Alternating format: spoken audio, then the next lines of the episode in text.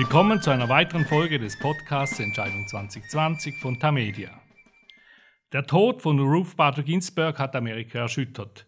Vor allem natürlich, weil er mitten in die heiße Phase des Wahlkampfs gefallen ist. Man hat zwar erwartet, dass sie bald stirbt, sie war ja seit langem schwer krank. Ihr Tod kam dann aber doch überraschend. Donald Trump hat angemessen darauf reagiert, er hat die Flagge des Weißen Hauses auf Halbmast gesetzt, danach aber hat er sofort wieder in den Wahlkampfmodus geschaltet. Der US-Präsident möchte offenbar die anstehende Besetzung im obersten Gericht dazu nutzen, um über Werte zu diskutieren. Dabei soll es vor allem um die Abtreibung gehen. Joe Biden dagegen will beim Thema Corona bleiben, wo Trump ja keinen guten Eindruck gemacht hat. Wer ist jetzt im Vorteil? Zumal ja nun die TV-Debatten anstehen.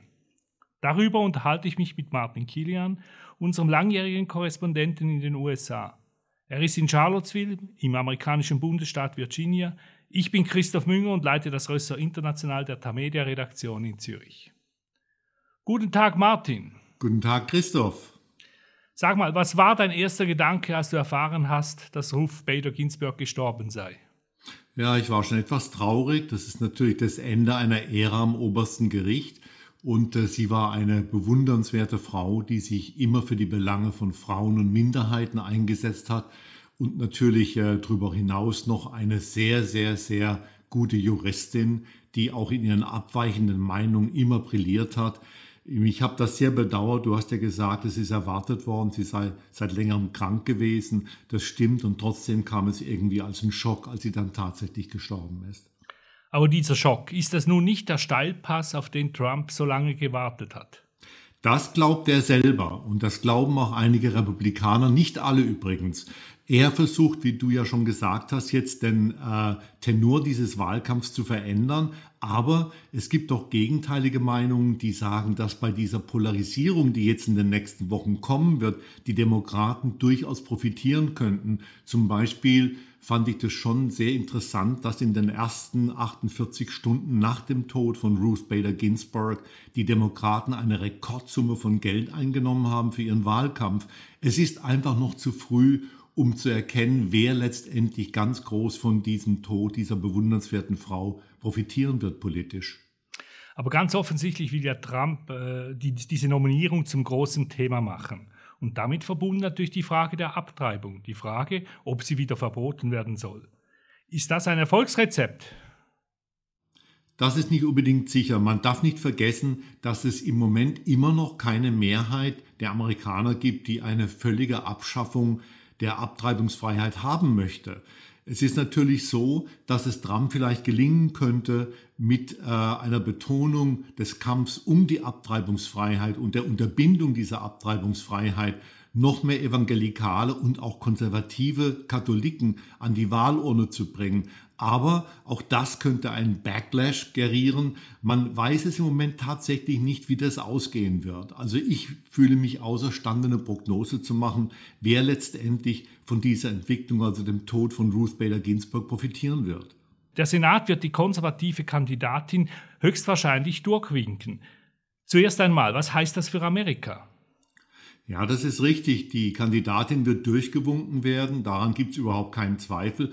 Das heißt für Amerika, dass der Supreme Court, also das Verfassungsgericht, das oberste Gericht, äh, nochmal nach rechts rücken wird. Und zwar dann so, dass dieses neue Gericht mit der neuen Richterin äh, wohl das konservativste oberste Bundesgericht seit fast 100 Jahren sein wird. Das letzte Mal, wenn ich mich richtig entsinne, dass wir einen derart konservativen Court gehabt haben, ein Gericht gehabt haben, war wohl in den 30er Jahren des vergangenen Jahrhunderts, als ein konservatives oberes Gericht Teile von Franklin Roosevelts New Deal zunichte machen wollte. Und er hat ja dann auch darauf reagiert und wollte einfach mehr Richter in das oberste Gericht reinstecken. Das ist äh, ihm misslungen. Aber trotzdem, es wird ein sehr konservatives neues Gericht werden. Und ich frage mich zum Beispiel, ob dieses neue Gericht tatsächlich eine Mehrheit der Amerikaner repräsentiert.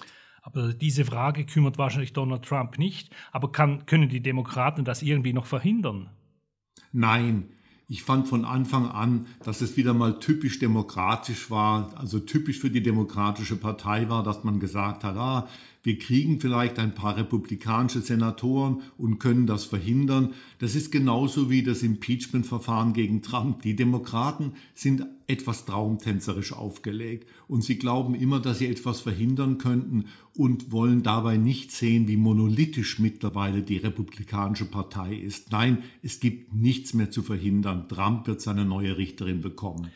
Aus unserer Sicht hier in Europa äh, dominiert dieses Thema in den US-Medien und eigentlich die ganze Corona-Geschichte, die Pandemie ist dadurch in den Hintergrund gedrängt worden. Täuscht dieser Eindruck oder ist das so?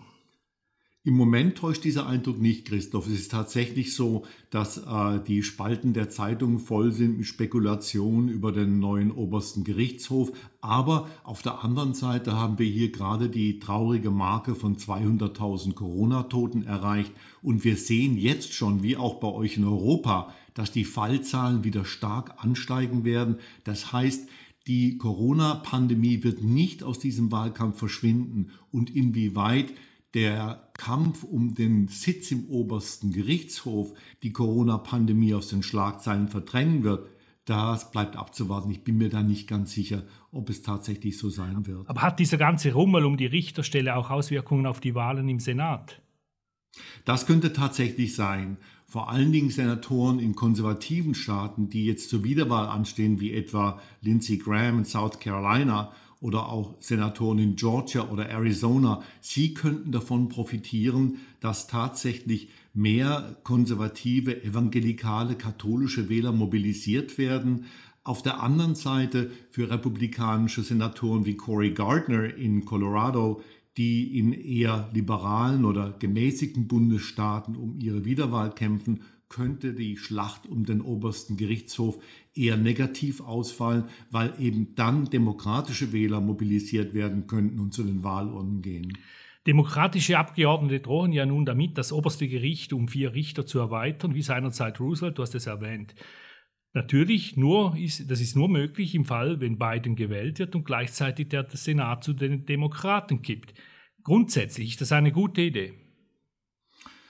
Äh, ja, ich, ich könnte mir vorstellen, dass das eine gute Idee ist aus einem ganz einfachen Grund. Wir haben mittlerweile hier ein System, bei dem die Minderheit die Mehrheit regiert. Ob das das Wahlmännerkollegium ist, ob das die irrsinnige Verteilung der Senatssitze ist, also als Beispiel die 580.000 Einwohner Wyomings haben dasselbe Recht im Senat und genauso viel Macht im Senat wie die 40 Millionen Einwohner Kaliforniens. Wahlmänner, der Senat und der Senat natürlich bestimmt letztendlich oder winkt die Richter des Präsidenten durch. Das heißt, die obersten Bundesrichter, die vom Senat nun bestätigt werden, sind von einem Präsidenten nominiert worden, der keine Mehrheit der Wählerstimmen 2016 erreicht hat. Und sie werden von einem Senat bestätigt, der nur eine Minderheit, dessen Mehrheit nur eine Minderheit der amerikanischen Bevölkerung repräsentiert. Deswegen finde ich das sehr überlegenswert, dass man vielleicht äh, zwei oder gar vier neue Richter in das Gericht reinstellt. Ich bin mir auf der anderen Seite natürlich bewusst, dass das zu einem Aufschrei führen wird und dass die Republikaner natürlich das äh, ähnlich machen könnten, wenn sie mal wieder die Mehrheit hätten und einen Präsidenten im Weißen Haus hätten. Aber du hast es ja gesagt, Christoph, das ganze Konzept würde überhaupt nur dann funktionieren, wenn A. Joe Biden ins Weiße Haus einzieht und B. die Demokraten die Mehrheit im Senat wiedererlangen. Ja, aber ich muss da ein bisschen entgegenhalten. Ich meine, der Senat entspricht ja eigentlich unserem Ständerat, oder? Und die, genau diese, dieser Ständerat oder eben der Senat, das ist ja die Idee, dass man dort jeden Staat gleich vertreten hat, den kleinen, also Wyoming oder den ganz großen, Kalifornien. Dafür hat man ja gleichzeitig das Repräsentantenhaus, wo man dann gemäß der Einwohnerzahl die Abgeordneten hat. Äh, möchtest du das da auf den Kopf stellen? Ja, das würde ich gerne. Äh, der Senat oder das ganze Konzept der Legislative, als es verabschiedet worden ist, 1789, war natürlich ein Kompromiss. Äh, man hätte die Zustimmung der kleineren Bundesstaaten damals nicht erreicht zur neuen Verfassung, wenn der Senat nicht so aufgestellt worden wäre, wie er jetzt aufgestellt worden ist. Auf der anderen Seite halte ich das ganze System für überlebt. Genau wie das Wahlmännerkollegium, das sind letztendlich Mechanismen, die tatsächlich die Herrschaft einer Minderheit über die Mehrheit erlauben. Und das führt natürlich bei denen, die sich nicht genügend repräsentiert fühlen, zu einer wachsenden Bitterkeit. Und das, finde ich, ist für eine Demokratie immer sehr, sehr ungesund. Ja, das stimmt natürlich und vielleicht wäre es mal an der Zeit einer Verfassungsreform. Haben die äh, Demokraten noch andere Möglichkeiten, als den obersten Gerichtshof auszubauen? Ja, sie könnten zum Beispiel den Filibuster abschaffen, also äh, die Möglichkeit, dass man im Senat erst eine Mehrheit hat mit 61 Stimmen und das wäre eine Möglichkeit. Die andere wäre, dass man tatsächlich zwei neue Bundesstaaten schafft. Das ist nicht einfach, aber man könnte die Hauptstadt Washington, die ja kein Bundesstaat ist, zu einem Bundesstaat machen. Und man könnte das amerikanische Territorium Puerto Rico in der Karibik auch zu einem Bundesstaat machen. Das würde natürlich dann vier neue Senatoren bedeuten, aber das wäre sehr, sehr schwierig. Ich kann mir nicht vorstellen, dass äh, vor allen Dingen die Schaffung neuer Bundesstaaten in naher Zukunft auf dem Programm stehen wird. Es ist einfach ungeheuer schwierig. Joe Biden war ja damals 1993 in der Justizkommission des Senats, als Barbara Ginsburg angehört wurde. Sie war ja vorgeschlagen worden von Präsident Bill Clinton. Nun meidet er aber diese Personalie. Bei einer Wahlkampfrede neulich in Wisconsin hat er sie nicht einmal erwähnt. Was ist die Taktik dahinter? Ich glaube schon, äh, dass Biden den Fokus in diesem Wahlkampf eben auf die Pandemie halten möchte und auch auf Obamacare, also das Gesundheitswesen und die Krankenversicherung.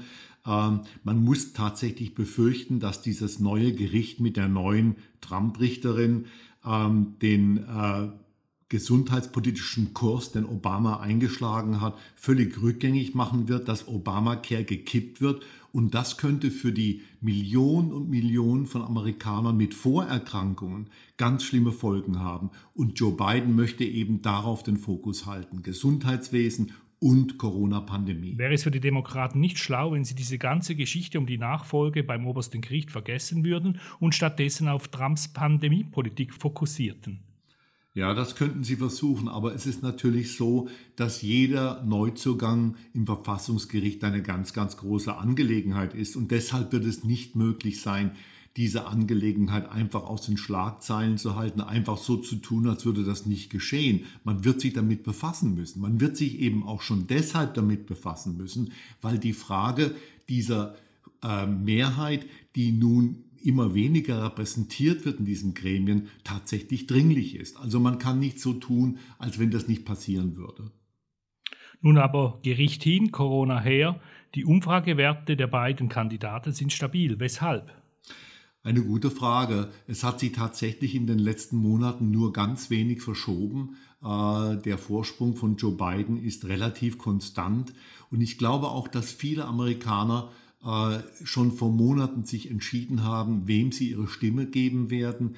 Aber natürlich, wir haben die Erfahrung gemacht, dass in den letzten Wochen eines Wahlkampfs noch ganz große Erschütterungen passieren können. Ich erinnere dich an 2016, als der damalige FBI-Direktor James Comey plötzlich die Ermittlungen gegen Hillary Clinton wegen der E-Mail-Affäre wieder aufnehmen wollte. Und das hat Hillary Clinton vielleicht den Wahlsieg gekostet. Sowas kann auch jetzt passieren, aber es stimmt im Großen und Ganzen, die Werte sind außerordentlich stabil geblieben. Nun aber, das ist so ein Ereignis, kommt es demnächst zur ersten TV-Debatte.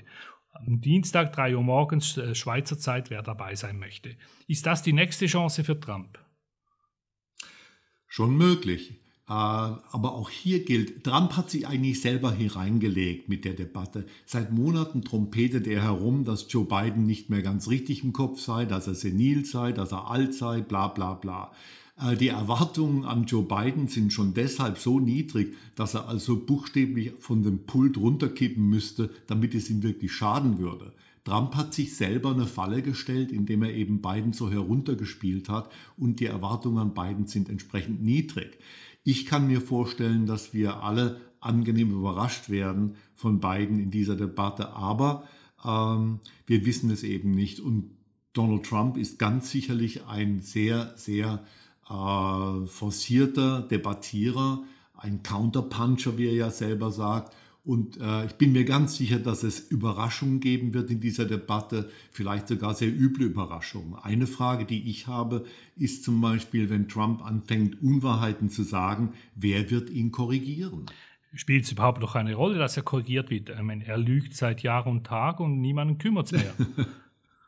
Ja, das stimmt. Äh, kann natürlich sein, dass es niemanden mehr schert, aber es kann natürlich auch sein, wenn man in einer Debatte dann vom Moderator sofort korrigiert wird, dass es einen denkbar schlechten Eindruck vermittelt, vor allen Dingen, wenn man dann auf seiner Meinung beharrt, was Donald Trump ja gerne tut. Ähm, das ist genauso eine Unwägbarkeit wie eben das Auftreten von Joe Biden.